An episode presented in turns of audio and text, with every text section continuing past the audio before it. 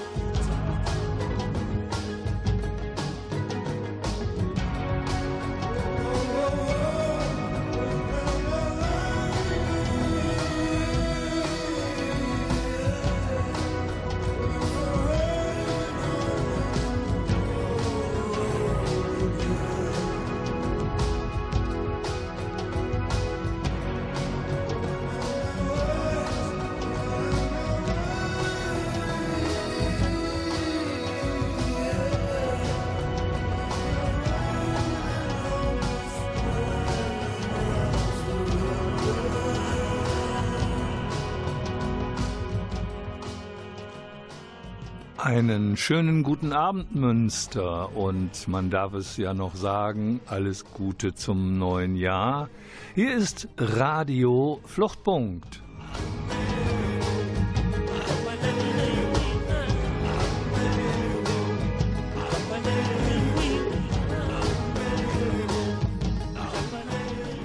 Zuerst geht allerdings ein Dank an das Medienforum für das Bereitstellen der Produktionsbedingungen und an den Mann, der uns, sage ich schon mal, hier so gut betreut hat mit Kaffee, Wasser, Freundlichkeiten und mit technischem Verstand, dem Klaus Blödo. Worum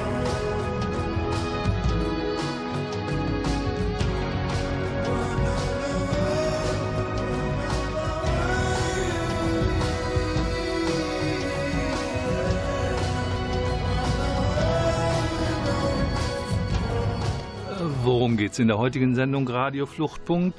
Äh, Sie können sich freuen, ich werde nicht die ganze Zeit alleine brabbeln. Ich habe Gott sei Dank einen sehr freundlichen Studiogast, meine liebe Kollegin Kirsten Eichler. Guten Abend, Kirsten. Guten Abend, Volker.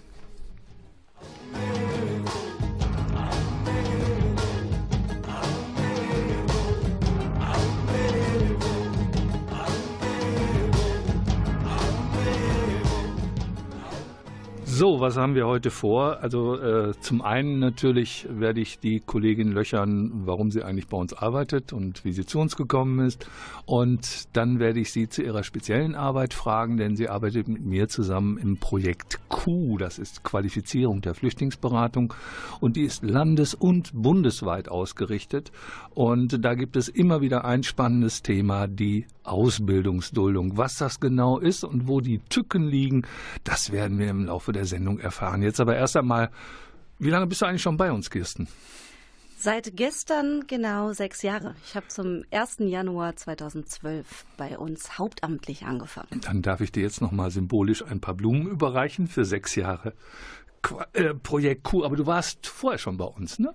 Ja, das stimmt. Ich habe mein allererstes Praktikum und damit auch meine allererste Begegnung mit der GGUA schon in 2005 gemacht. Das sind ja jetzt schon dann 13 Jahre. Ist das ein Unglücksjahr? Das will ich nicht hoffen. Wie bist du denn zu uns gekommen und äh, was hast du für eine Ausbildung oder was hast du damals gemacht? Warum bist du zu uns gekommen? Das war eher zufällig. Ich habe Erziehungswissenschaften studiert hier in Münster. Das war schon mal die lokale Nähe zur GGUA. Und im Rahmen meines erziehungswissenschaftlichen Studiums waren Themen wie Flucht und Asyl, Thema Menschenrechte an der Stelle gar kein Schwerpunkt zu diesem Zeitpunkt. Und dann habe ich ein Seminar belegt, da ging es um die UN-Kinderrechtskonvention. Mein Thema. Dein Thema, ganz genau. Und wir haben uns in diesem ein Seminar sehr ausführlich ein Semester mit den Kinderrechten befasst und auch mit der Frage, welchen Zugang haben denn in Deutschland lebende Kinder zu diesen Menschenrechten? Und das war zu einem Zeitpunkt, zu dem Flüchtlingskinder damals noch keiner Schulpflicht unterlagen. Und da habe ich gedacht, das passt mit meinem Menschenrechtsverständnis und mit meinem Gerechtigkeitsverständnis nicht zusammen. Ich möchte gerne in den Bereich mal reinschnuppern.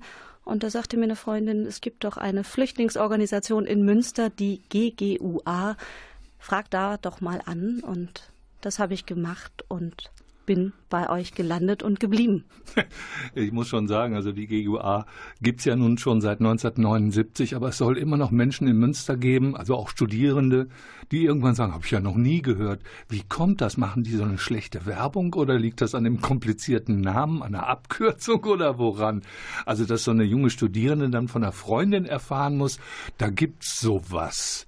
Liegt das daran, dass es eigentlich so im normalen Alltagsleben, im Berufsleben spielt Flüchtlingshilfe, spielt politische Lobbyarbeit für Flüchtlinge, vor allen Dingen vor den vielen Jahren spielte nur eine untergeordnete Rolle, oder?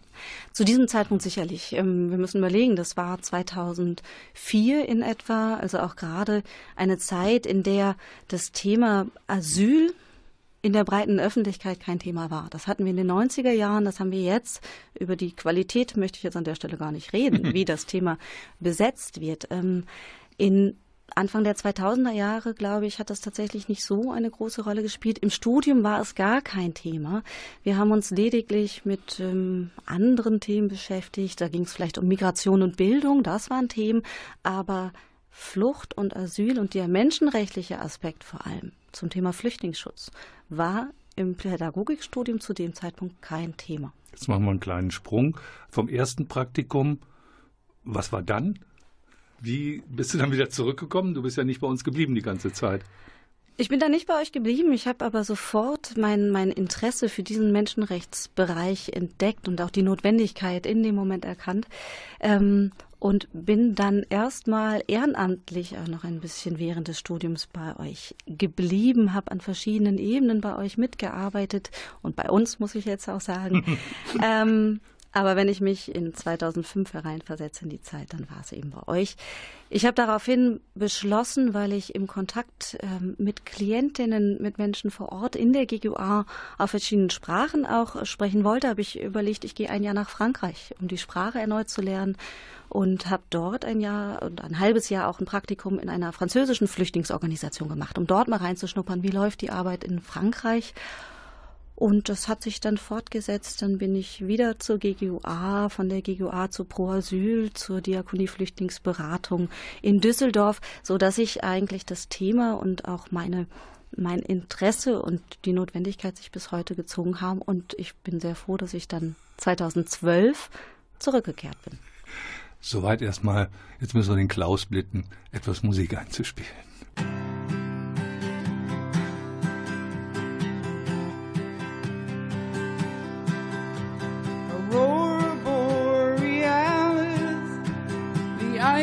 Sky at night, paddles cut the water in a long and hurried flight from the white man to the fields of green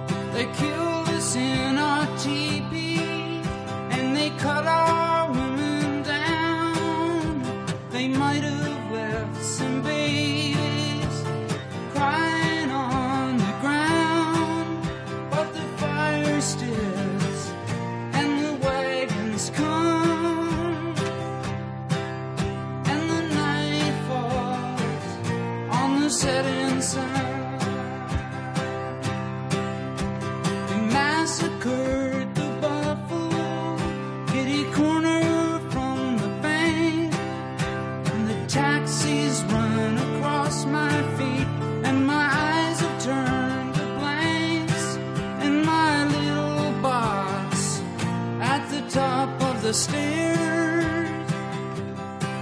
With my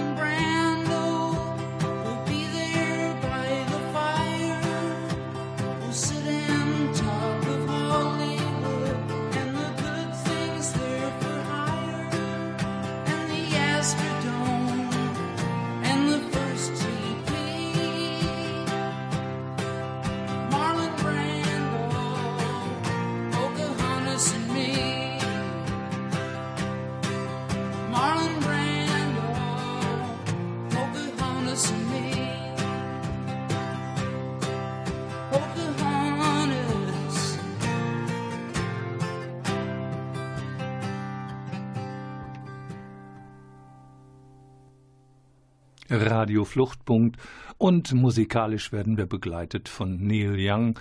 Das sind Ausschnitte aus seinem letzten Album Hitchhiker, äh, vorletzten, Entschuldigung. Ähm, das, wie man hören kann, äh, ist allerdings die Aufnahmezeit schon weit, weit zurückliegend aus Mitte der 70er. Bei mir im Studio sitzt immer noch meine Kollegin Kirsten Eichler und sie hat mal eben so kurz behauptet, sie wäre ein halbes Jahr bei einer Flüchtlingsorganisation in Frankreich gewesen. Machen die das genauso wie wir oder was machen die anders? Zum damaligen Zeitpunkt war es äh, doch schon noch anders, zumindest in der Beratung, in der Mehrgliedrigkeit. Also ich war bei France Tête d'Asile, allerdings auch nicht in Paris direkt, sondern nicht in der Zentrale, ähm, sondern in einer lokalen Organisation vor Ort in der Normandie. Und da gab es gleich eine Dreigliedrigkeit, die wir, glaube ich, in der Form damals noch nicht in Deutschland hatten. Also verschiedene Häuser, die Beratung anbieten, einmal die Asylverfahrensberatung anbieten, dann aber tatsächlich auch ähm, die Beratung für Menschen, die keinen Flüchtlingsstatus erhalten haben, anbieten und extra nochmal das, was wir hier als Migrationsberatungsstellen auch kennen für Erwachsene, also für Menschen, die einen Schutzstatus erhalten haben, die dann bei der sogenannten Integration begleitet werden sollen. Das kann dann allerdings auch äh, Einwanderinnen, die äh, treffen, die dann mit Fluchthintergrund gar nichts zu tun haben. Oder das macht ja hier auch die MBE, die Migrationsberatung für Erwachsene. Habe ich das richtig verstanden? Ganz genau. Gut. Jetzt wissen wir, Frankreich zurück nach Deutschland und dann in die Beratung und dann Projekt Q. Was macht, ich meine, ich weiß es, aber die Zuhörenden wissen es nicht. Ich stelle mich jetzt mal ganz blöd. Kirsten, was macht Projekt Q? Das Projekt Q, ich erkläre dir das gerne, Volker. Ähm, Danke. Das Projekt Q wurde von meinem Kollegen Volker Maria Hügel gegründet, ähm, vor über 20 Jahren jetzt auch schon. Ähm, wir bieten vor allem Schulung und Fortbildung bundes- und landesweit, das hattest du ja schon gesagt, an. In erster Linie für BeraterInnen. Also Menschen, die in der direkten Beratung zu Schutzsuchenden stehen, die Beratung anbieten, und zwar zu Asyl-, Aufenthalts- und sozialrechtlichen Themen. Das ist notwendig? Das ist mehr als notwendig, leider, und das wird auch immer notwendiger. Warum sagst du, Entschuldigung, warum sagst du leider? Das ist, sind unsere Jobs, also ist eigentlich gut, dass es notwendig ist, aber warum ist es leider notwendig? Das Ziel müsste ja eigentlich sein, dass wir uns selbst abschaffen. Hm. Also das wäre zumindest mein Ziel. Überflüssig zu werden. Ganz genau, auf der Ebene. Ähm, leider deshalb, gerade wenn ich auf die letzten zwei Jahre schaue, ähm, haben wir zahlreiche Gesetzesänderungen gehabt im asyl- und aufenthaltsrechtlichen Bereich und auch im sozialrechtlichen Bereich. Und ähm, die Gesetzesverfahren sind äh, unglaublich ähm, das sind unglaubliche Turboverfahren, so kann man sie schon benennen. Wir haben alle drei Monate fast eine neue gesetzliche Regelung auf dem Tisch und nicht nur auf dem Tisch, sondern sie ist dann auch in Kraft getreten, sodass die Berater, Beraterinnen in diesem Dschungel des Rechtes ähm, auch immer gucken müssen, was ist denn jetzt eigentlich die aktuelle Gesetzeslage und es braucht immer wieder neue Fortbildung ähm, und selbst das geltende Recht an sich ähm, zu verstehen, die Systematik zu verstehen, das braucht Zeit. Und wenn es dann noch Änderungen gibt und man neu auch in den Bereich einsteigt, ähm, dann sind, ist es leider unerlässlich derzeit. Aber was macht es denn so schwierig? Man kann doch einen Gesetzestext lesen. Es wäre ja schön, wenn es nur die Gesetzestexte sind und wenn das, was dort verfasst ist und der Wortlaut letztendlich eins zu eins einzuwenden wäre. So einfach ist es ja nicht. Hm. Ähm, Die Gesetzessystematik muss man verstehen. Wir brauchen den Wortlaut. Also was steht denn im Aufenthaltsgesetz? Was steht im Asylgesetz? Und dann brauchen wir dazu aber noch die Verwaltungsvorschriften beispielsweise, die es zum Aufenthaltsgesetz gibt. Die definieren dann nochmal für die Behörden verbindlich, was sich eigentlich hinter den einzelnen Paragraphen verbirgt oder wie die auszulegen sind. Und dann haben wir noch die Gerichtsentscheidung. Wir müssen uns auch noch die Rechtsprechung anschauen. Wie werden da bestimmte Normen ausgelegt, so dass wir haben dann noch das Europarecht, also das gerade das Asyl- und Aufenthaltsrecht ist ein ziemlich komplexes Rechtsgebiet, was es nicht einfach macht und was auch im Moment aus meiner Sicht zunehmend komplizierter wird, weil wir ständig Änderungen haben. Ähm, kannst du dir denn erklären, warum diese vielen schnellen Änderungen durchgezogen worden sind? Wenn wir uns anschauen, wann ist es losgegangen mit diesen Änderungen, dann war das ähm, der Oktober 2015. Also wir hatten bereits im August 2015 eine Gesetzesänderung. Zum 1.8. ist das Gesetz zur Neubestimmung des Bleiberechtes und der Aufenthaltsbeendigung in Kraft getreten. Also da durchaus schon wollen rechtliche Rahmenbedingungen schaffen, dass Menschen bleiben können, aber auch, dass sie wieder gehen. Ähm, aber das war ein Gesetz, was lange, relativ lange diskutiert worden ist, mhm. wo auch die Verbände Stellung nehmen konnten zu den verschiedenen Änderungen. Und äh, das nächste Gesetz ist am 24. Oktober 2015 in Kraft getreten. Das Asylverfahrensbeschleunigungsgesetz, das war nach dem sogenannten Sommer der Migration oder Sommer der Willkommenskultur. ähm, das war politisch motiviert, innen, außenpolitisch motiviert und wir haben seit zwei Jahren hier im Kontext von Landtagswahlen, Bundestagswahlen ähm, zahlreiche Änderungen gerade im Asyl- und Aufenthaltsrecht gehabt.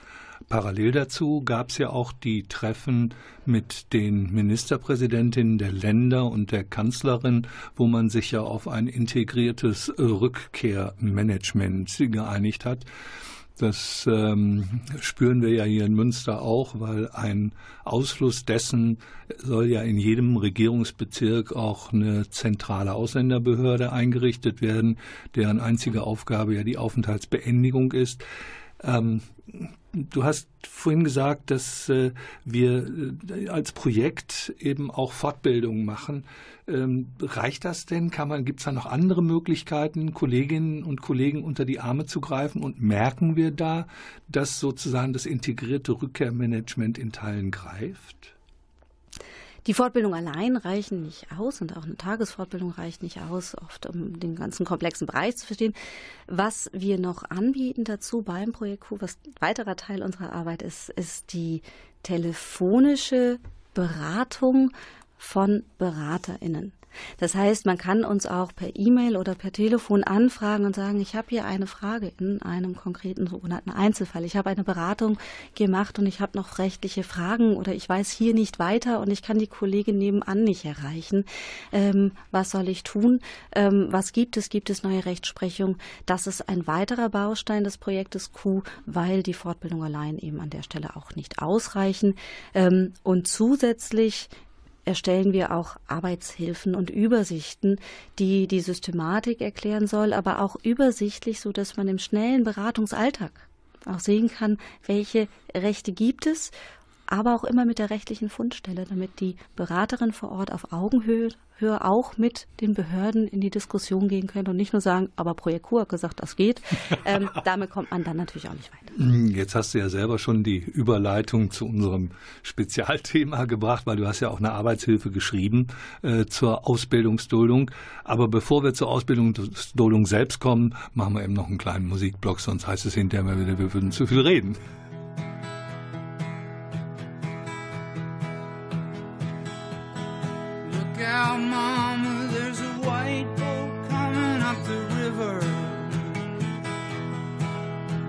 A big red beacon and a flag and a man on the rail.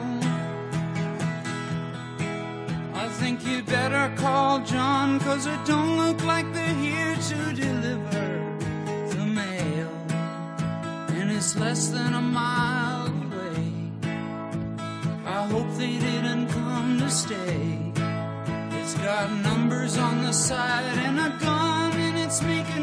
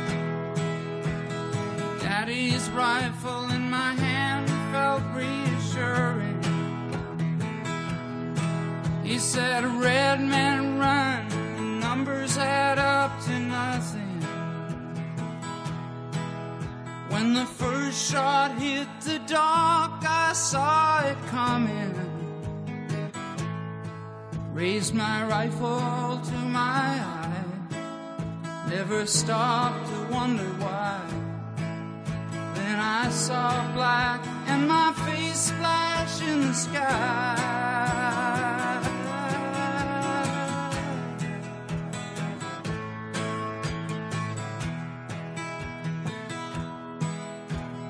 Shelter me from the powder and the finger.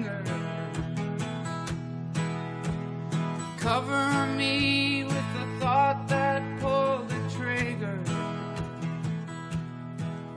Just think of me as one you never figured would fade away so young, with so much left undone. Remember me to my love, I know I'll miss her.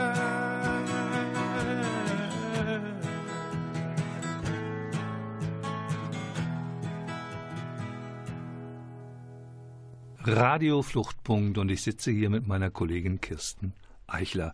Wir haben es gerade schon gesagt, Ausbildungsduldung, ein großes Wort. Was ist das eigentlich, eine Ausbildungsduldung? Wann kriegt man die, wann kriegt man sie nicht? Wofür ist sie gut und warum kriegt man da keine Aufenthaltserlaubnis? Da sind wir beim Thema Asyl- und Aufenthaltsrecht. Das ist sehr komplex. Wenn ich jetzt den Wortlaut vorlesen will, das ist ein Satz, dann wäre das ziemlich einfach. Aber so einfach ist es nicht. Deswegen ist die Frage, auch ich muss etwas ausholen. Die Ausbildungsduldung. Ähm, die Ausbildungsduldung sagt erstmal rechtlich, ein verkürzt gesagt, ein Mensch, der eine qualifizierte Berufsausbildung beginnt, also eine Ausbildung, die mindestens zwei Jahre dauert, der soll nicht abgeschoben werden. Der darf nicht abgeschoben werden. Hm. Die Abschiebung wird also ausgesetzt für den Zeitraum der Berufsausbildung. Da ist die Frage berechtigt, warum bekommt der Mensch keine Aufenthaltserlaubnis? Also etwas Besseres als diese Duldung, die ja Mhm, nur sagt, genau. die Abschiebung ist ausgesetzt. Ähm, das ist auch eine politische Entscheidung gewesen. Die Aufenthaltserlaubnis war nicht durchsetzbar. Man hat sich dafür entschieden, den Menschen nur eine langjährige Duldung auszustellen und da braucht es nach, da braucht es nach wie vor Nachbesserungen. Ähm, sich auszubilden muss ein Aufenthaltszweck und damit eben auch ein Grund für eine Aufenthaltserlaubnis sein. Diese äh, Ausbildungsduldung ist, wenn ich das richtig verstanden habe, ja auch ein Anspruch. Richtig. Ähm, dann müsste doch jeder, der eine Ausbildung machen kann, dann auch einen Anspruch haben. Da fängt dann die Komplexität wieder an. Ich hab's mir gedacht. du hast es vermutet. Also das ist der eine Baustein. Ich muss diese Ausbildung haben, die qualifizierte Berufsausbildung. Das heißt, alle Ausbildungen unterhalb von zwei Jahren sind schon mal raus. Aber Da wenn ich zum Bäcker gehe und sage, kann ich bei dir eine Bäckerlehre machen, und der sagt ja, dann müsste doch alles gut sein. Ist es leider nicht. Der Bäcker muss dir dann noch bestätigen per Vertrag, dass du die Ausbildung auch wirklich ja okay, beginnst. Wir ja. brauchen einen Eintrag in die sogenannte Lehrlingsrolle in den meisten äh, Ländern. Das heißt, es muss bei der entsprechenden Kammer auch geprüft sein. Und dann kommen die nächsten Schwierigkeiten, denn es gibt auch Ausschlussgründe. Das heißt, wenn beispielsweise konkrete Maßnahmen zur Aufenthaltsbeendigung bevorstehen. Das so klingt aber, das klingt, konkrete Au Maßnahmen der Aufenthaltsbeendigung, das klingt ja so, als wenn jemand mit Gewehr bei Fuß da steht und will mich rausschmeißen. Ist das so richtig verstanden? Nicht ganz. Es meint ah. natürlich ähm, übersetzt die Abschiebung steht hm. kurz bevor. Die Frage ist aber, wie kurz bevor muss sie denn stehen? Ähm, und da kommt es jetzt gerade auf die Gerichte an, auf die Ländererlasse. Das heißt, es wird darüber diskutiert, wann soll denn ein Mensch, der nur eine Duldung hat, die Ausbildungsduldung überhaupt bekommen. Ähm, Entschuldigung, kann das bedeuten, dass wenn wir das Gespräch jetzt in Mecklenburg-Vorpommern führen würden, eine andere Situation da ist als hier in Nordrhein-Westfalen in Münster? Das kann es tatsächlich. Hm, wie soll man denn das dann noch begreifen, wenn es überall anders ist? kommt es nicht darauf an, was eigentlich geplant war. Geplant war doch, das war ja nicht etwas, wo die sich in Berlin gedacht haben, wir sind mal besonders humanitär und machen mal eine Ausbildungsduldung, sondern das, das war doch etwas, was die Betriebe, die Wirtschaft gefordert hat. Ja, das war's. Das ist auch Ziel des Gesetzes gewesen, mehr Rechtssicherheit für Ausbildungsbetriebe und Auszubildende, aber vor allem für die Ausbildungsbetriebe. Es sollte klar sein, dass Menschen, die sich auf einen Ausbildungsplatz beworben haben, die auch einen Vertrag erhalten haben, diese Ausbildung machen dürfen und in der Zwischenzeit nicht abgeschoben werden. Ähm, aber diese Klarheit und diese Rechtssicherheit haben wir durch die Regelung, so wie sie gerade ist, in der Form noch nicht. Das kann natürlich dort, wo Kommunen sagen, ja klar wollen wir das umsetzen. Und zwar auch wohlwollend so, dass wir schauen, was geht. Ist das gut. Aber da, wo Kommunen sagen, wir gucken, was nicht geht, da ist wiederum viel Spielraum und da geht es über die Gerichte wann erhält jemand eine Duldung oder nicht. Wenn ich das richtig verstanden habe, ist das ja auch so ein bisschen gegenläufig zu dem anderen Modell. Wer keinen Flüchtlingsschutz erhalten hat, soll auch gefälligst wieder Deutschland verlassen. Das ist ja so die eine Position. Und die andere Position ist, wir äh, versuchen, die rauszufiltern, wo entweder humanitäre Gründe sind oder eine ökonomische Verwertbarkeit da ist. Und zur ökonomischen Verwertbarkeit gehört natürlich auch die Frage der Ausbildung. Das sind nun beides keine besonderen humanitären Gründe. Äh, aber äh, trotzdem hat sich ja durch durchgesetzt, dass wenn sozusagen Mensch sich Mühe gibt und äh, sich in diesem System in irgendeiner Form zurechtfindet, dass dann das Interesse des Rausschmeißens zurücktritt. Und trotzdem gibt es wahnsinnig viele Probleme damit. Es heißt doch, es ist eine Anspruchsduldung. Wenn ich einen Anspruch habe, wieso ist es schwierig, einen Anspruch durchzusetzen? Also ich habe verstanden, also wenn man mich morgen abschieben will, kann ich nicht heute einen, äh, einen Ausbildungsvertrag unterschreiben. Das kann ich zwar, aber es nützt mir nichts. Aber wie konkret muss das denn sein und worüber reden wir? Reden wir über sechs Wochen, acht Wochen, reden wir über zehn Wochen, über ein halbes Jahr? Äh, gibt es da schon klare Antworten oder musst du da in Trüben fischen? Auch da gibt es leider keine klaren Antworten. genau das ist das Problem. Also auch nicht nur die Frage, steht eine Abschiebung bevor, das hattest du richtig verstanden, wenn morgen der Termin zur Abschiebung steht, dann hilft die, die Ausbildung ausländerrechtlich jetzt an der Stelle nicht. Ähm, aber es gibt weitere Fragen, wenn die Ausländerbehörde verschiedene andere Maßnahmen in Vorbereitung auf eine Abschiebung getroffen hat. Zählen die schon? Ist das schon eine Aufenthaltsbeendigung? Ähm, oder auch die Frage, wann trete ich denn meine Ausbildung an? Ich habe jetzt meinen Vertrag für nächsten Sommer. Das ist ja durchaus diesen realistisch. Sommer. Meinst du diesen Sommer oder meinst du 2019? Den kommenden Sommer. Nein, den kommenden Sommer. 1.8. beginnen die genau. Ausbildung oder 1.10., wenn ich das richtig sehe. So. Das nützt mir nichts. Das ist schon eine zu lange Spanne, weil auch hier der Gesetzeswortlaut sagt, ein Mensch hat den Anspruch, wenn er sich in Ausbildung befindet oder diese aufnimmt und aufnimmt, ist ja zukunftsorientiert. Mhm. Aber hier streiten jetzt seit Inkrafttreten dieser Regelung eigentlich vor allem die Gerichte darum, wie viel vorher schützt mich denn eigentlich ähm, mein Vertrag vor einer Abschiebung, beziehungsweise wie viel vorher vor Ausbildungsbeginn entsteht der Anspruch. Und da pendelt sich das, wenn wir uns das bundesweit anschauen, in der Rechtsprechung gerade auf drei Monate bis wenige Wochen vorher ein, sodass das völlig an den Lebensrealitäten von Auszubildenden und ausbildenden Betrieben vorbeigeht. Jetzt falle ich mal so ein bisschen aus meiner Rolle, weil ich ja auch was weiß. Ich möchte jetzt mal gerade nicht so tun, als wüsste ich es nicht. Äh, ich sage es aber trotzdem. Wir haben aber in NRW doch eine Erlasslage, die auch sagt, auch eine Vorqualifizierung könnte über eine Ermessens, da hat man dann keinen Anspruch drauf, sondern über eine Ermessensduldung geregelt werden. Warum funktioniert das dann in NRW so schleppend bis gar nicht? Da, wo es nicht funktioniert, ist es aus meiner Sicht ähm, ist nicht der Wille da. Die Ermessensduldung, das hast du richtig, das ist dann Ermessen, kein Anspruch mehr, sondern wenn man sich vorqualifiziert, Einstiegsqualifizierung, die auch von der Arbeitsagentur gefördert werden, beispielsweise absolviert, ähm, die sind von diesem Anspruch der Ausbildungsduldung nicht erfasst oder wenn man noch einen Sprachkurs besucht oder noch die Schule fertig macht, seinen Abschluss gerade erwirbt. Das alles ist ja davon nicht erfasst und da besteht nur die Möglichkeit im Ermessen, also die Ausländerbehörde kann die Duldung erteilen. Und da haben wir das Problem, aus meiner Sicht ist das wirklich der Punkt, dass das dort, wo es gewollt ist, durchsetzbar ist und dort, wo Ausländerbehörden sagen, wir wollen ähm, das eben nicht, wir wollen, dass Menschen zurückkehren und mit dem richtigen Visum zu Ausbildungszwecken beispielsweise wieder einreisen, was eine alte Systematik war, ähm, was Quatsch ist, weil wir haben ja die Ausbildungsduldung, ähm, aber dass da einfach kein Umdenken stattgefunden hat. Ja, soweit erstmal. Wir machen wieder ein bisschen Musik. Vielen Dank.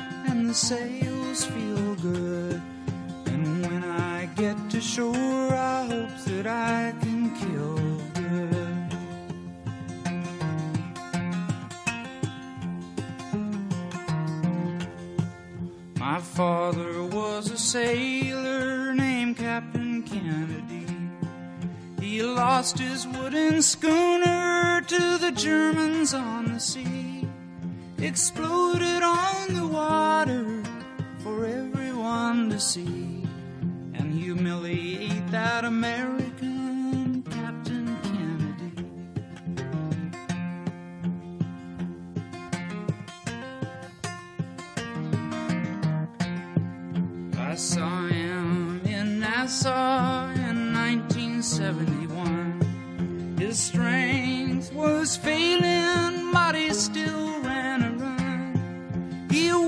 till his fingers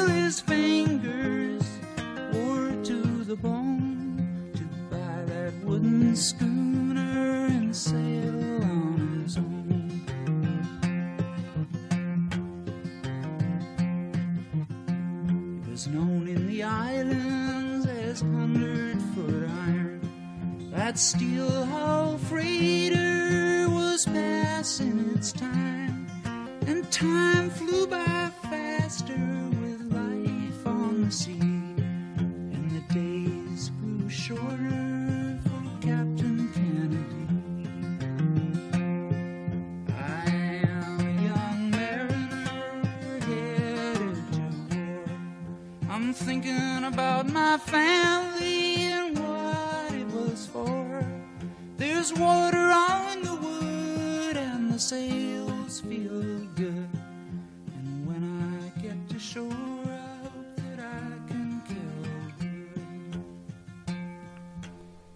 Radio Fluchtpunkt und wir beackern gerade ein schwieriges Thema zusammen mit Kirsten Eichler, meiner Kollegin vom Projektbüro, die Ausbildungsduldung.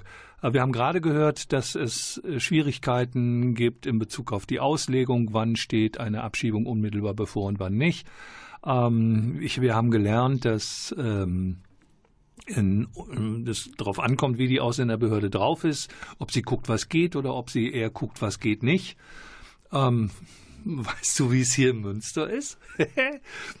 ja, weil äh, wir beide arbeiten eigentlich nicht in Münster, deswegen ist die Frage so ein bisschen gemein, aber das, äh, weil wir, da müsste man eigentlich unsere Kollegin aus der Beratung fragen, aber du kriegst ja vielleicht doch das ein oder andere mit. Wie funktioniert es in Münster?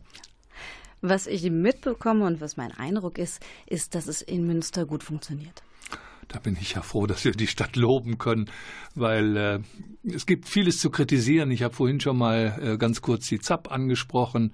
Ähm, es wird sich in diesen Tagen entscheiden, ob Münster eine ZAP bekommt oder nicht.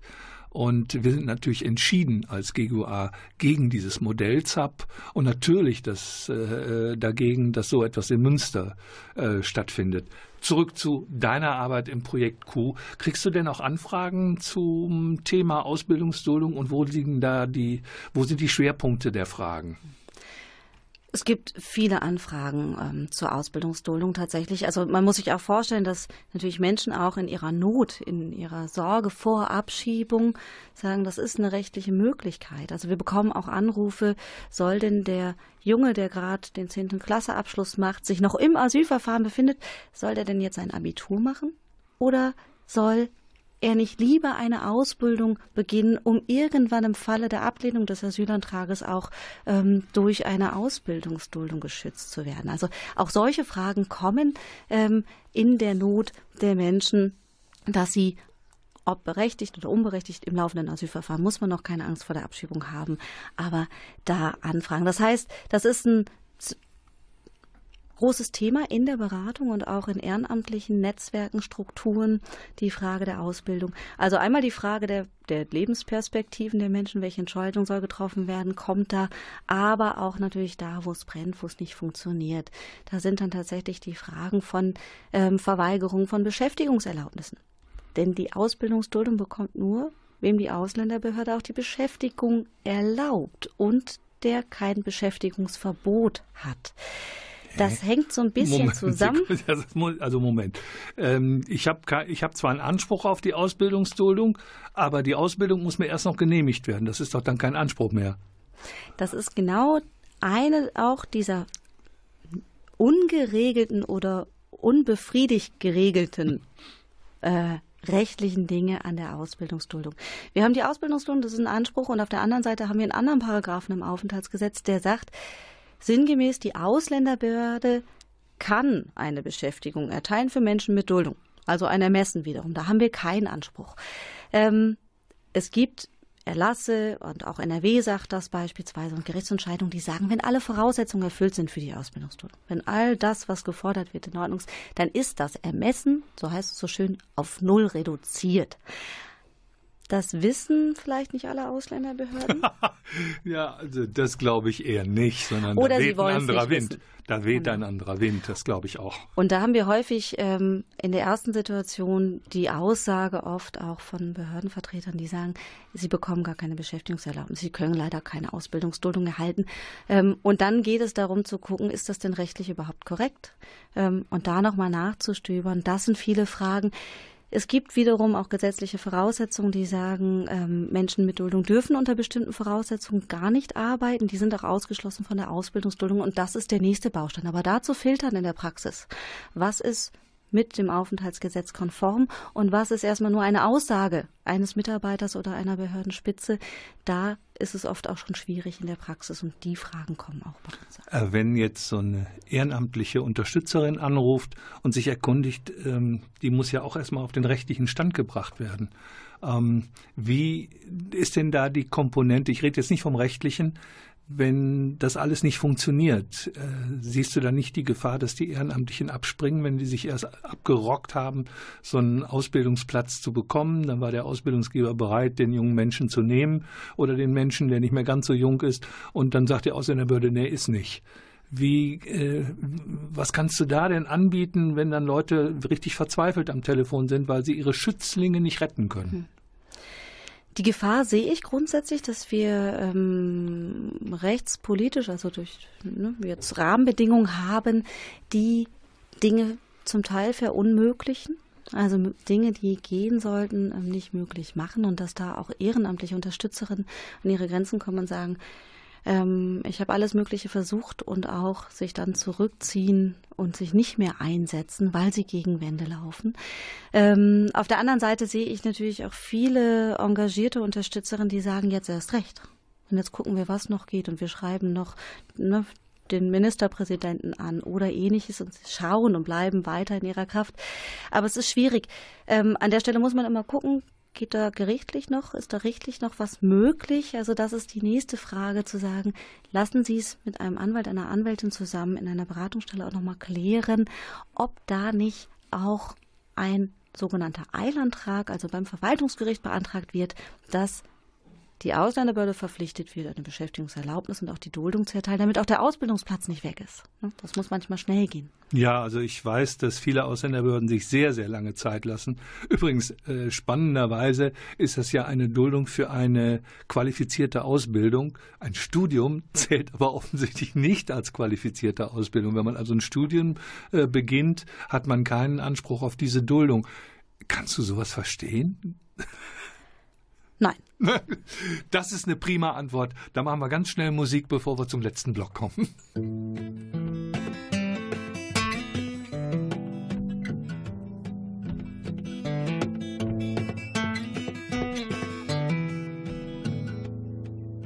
At first I didn't like him. He came asking for a loan. I got nervous when he came into view. On an overdose of vitamins, trying to explain something that I already knew. He said, Help me stay afloat and get back to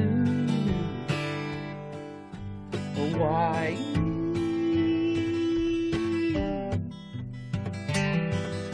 Hawaii.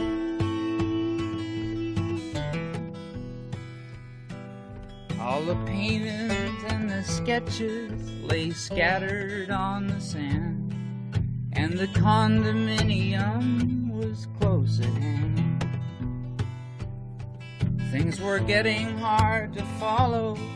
I was feeling pretty hollow when the stranger came to me and put out his hand. He said, I think we better talk. There's something you don't understand about Hawaii.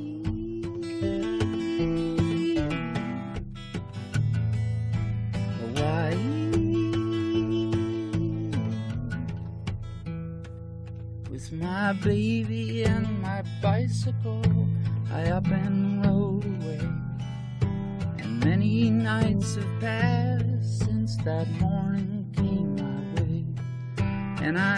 about him often with his vitamins and kids? Does he sleep with half a woman on his mind? Well, the other half just got left behind in Hawaii.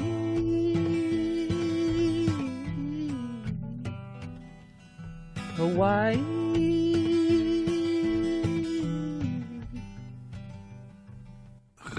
Fluchtpunkt. Und wir sind immer noch bei dem leidigen Thema Ausbildungsduldung. Ähm, wir haben zu dieser Ausbildungsduldung ja nicht nur Ländererlasse, wir haben auch allgemeine Anwendungshinweise aus dem Hause de Maizière. Und äh, da steht seltsamerweise drin, dass äh, bei Menschen, die eine Ausbildung machen, die Familie haben, die Familie nur in außergewöhnlichen Fällen mitgeduldet werden kann. Was ist das denn für eine Quatsch?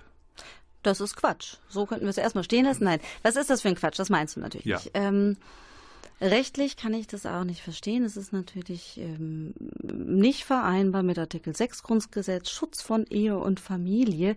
Natürlich muss die Kernfamilie zusammenbleiben, wenn ein Mensch das Aufenthaltsrecht hat über die Ausbildung. Argumentiert wird hier auch rechtlich sehr fininig, um das mal so zu sagen. Ähm, Aber bitte erläutern. Ja. Ähm, es wird argumentiert, dass letztendlich die Ausbildungszeit, also wenn es bedeutet, der Mensch darf hier seine Ausbildung machen, bekommt dafür eine Duldung, und die Ehefrau und die Kinder beispielsweise oder der Ehemann und die minderjährigen Kinder sollen doch bitte ins Herkunftsland zurückkehren für den Zeitraum, dass es sich dabei ja nur um eine vorübergehende Trennung von beispielsweise drei Jahren Ausbildungszeit handle. Damit wird argumentiert, dass das Recht und das Schutz von Ehe und Familie damit ja gewährt wäre, weil danach im Anschluss ist die Idee, dass die Menschen dann eine Aufenthaltserlaubnis bekommen und dann ihre Familien nachholen können. Und das ist tatsächlich Quatsch, weil eine vorübergehende Trennung von drei Jahren, wir haben in Deutschland das Trennungsjahr, ähm, nach einem Jahr getrennt von Tisch und Bett darf man sich scheiden lassen. Also das ist Quatsch. Das heißt, aus meiner Sicht stellt das allein schon ein rechtliches Abschiebungshindernis dar wegen Artikel 6 Grundgesetz. Und dafür müssen wir sorgen, dass Familientrennung hier entgegengehalten wird und dass das bundesweit geklärt wird. Wenn ich das richtig verstehe, ist also der Verfassungsminister, das ist der Innenminister äh, der Bundesrepublik Deutschland, der Auffassung, dass eine vorübergehende, wir sprechen ja von einer zwei- oder dreijährigen Ausbildung, Trennung von kleinen Kindern zu ihren Eltern oder Elternteilen, dass das zumutbar ist. Das heißt auf gut Deutsch, dass ein christlich-demokratischer Unionspolitiker hingeht und offensichtlich zwei Maßstäbe im Kopf hat, die für seine Kinder oder die Kinder der Deutschen und die Kinder von Geduldeten. Ähm, meines Erachtens ist das nicht nur ein Verstoß gegen das Grundgesetz und äh, gegen Artikel 8 der Europäischen Menschenrechtskonvention, sondern auch von dir zu Anfang angesprochenen UN-Kinderrechtskonvention. Kinder haben doch einen Anspruch auf beide Elternteile. Will man eigentlich damit erreichen, dass dann die Ausbildung abgebrochen wird und alle gehen? Das ist Spekulation, aber es ist natürlich etwas, was gar nicht geht. Und es ist das Recht auf Familie und das Kindeswohl müssen hier Berücksichtigung finden. Es tut's noch nicht. Und es widerläuft auch der Idee von Rechtssicherheit ähm, für Ausbildungsbetriebe, wenn Menschen dann die Ausbildung abbrechen weil sie von der Familie getrennt werden. Du hörst im Hintergrund schon, dass äh, der Abspannmelodie läuft. Äh, trotzdem muss ich noch einen Satz sagen. Wir haben übrigens, in, ich bin Mitglied der Härtefallkommission äh, beim MKFFI in äh, Düsseldorf und wir haben in jeder Sitzung mindestens zwei Fälle, wo Ausländerbehörden Familienteile tatsächlich abschieben wollen. Das sehe ich hier Gott sei Dank für Münster nicht.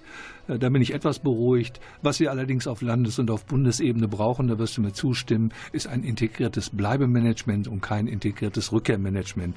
Aufgrund der Zeit bleibt mir jetzt nur noch mich bei dir, Kirsten, äh, zu bedanken für deinen Besuch hier im Studio. Ich bedanke mich bei Klaus Blödo, der die Sendung wie immer professionell gefahren hat und beim Medienforum für die Produktionsbedingungen. Äh, bei den Zuhörenden bedanke ich mich natürlich genau dafür. Und falls es Reaktionen gibt, gibt, entweder projektq.ggua.de oder info.ggua.de oder vmh.ggua.de. Reaktionen sind sehr willkommen. Ich bedanke mich fürs Zuhören und wie gesagt, alles Gute im neuen Jahr. Tschüss und auf Wiederhören. Ihr und euer Volker Maria Hügel.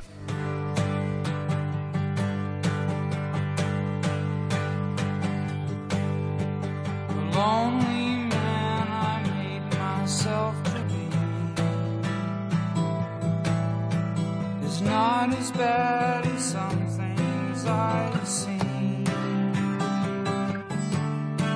The picture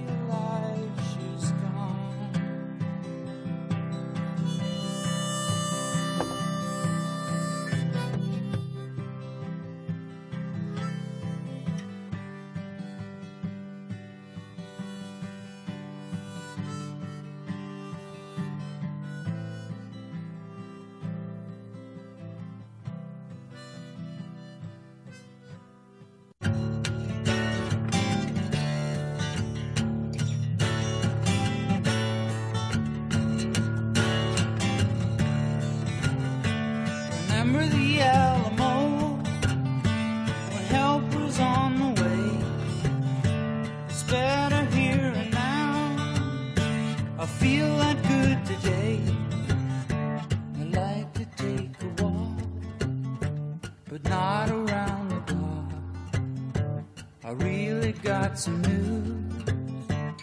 I met a man from Mars. He picked up all my guitars and played me traveling songs. And when we got on ship, he brought out something for the trip. He said it's old, but it's good.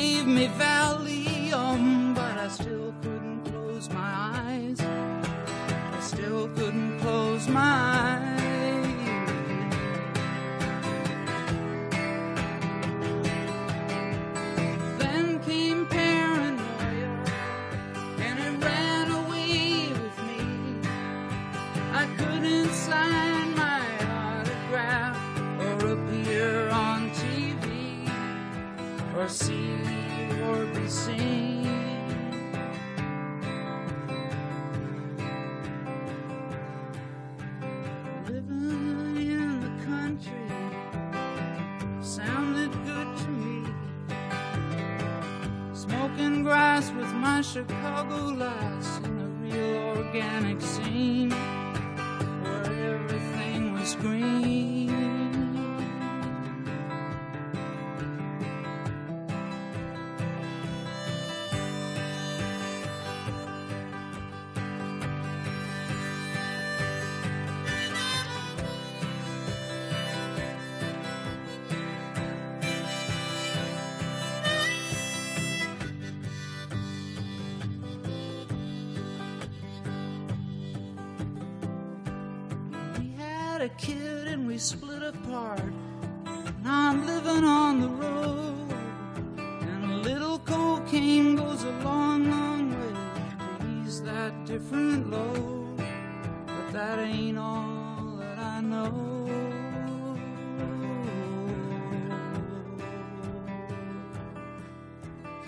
Wish I was an Aztec or a runner in Peru. I would build such beautiful buildings to house the chosen few, like an Inca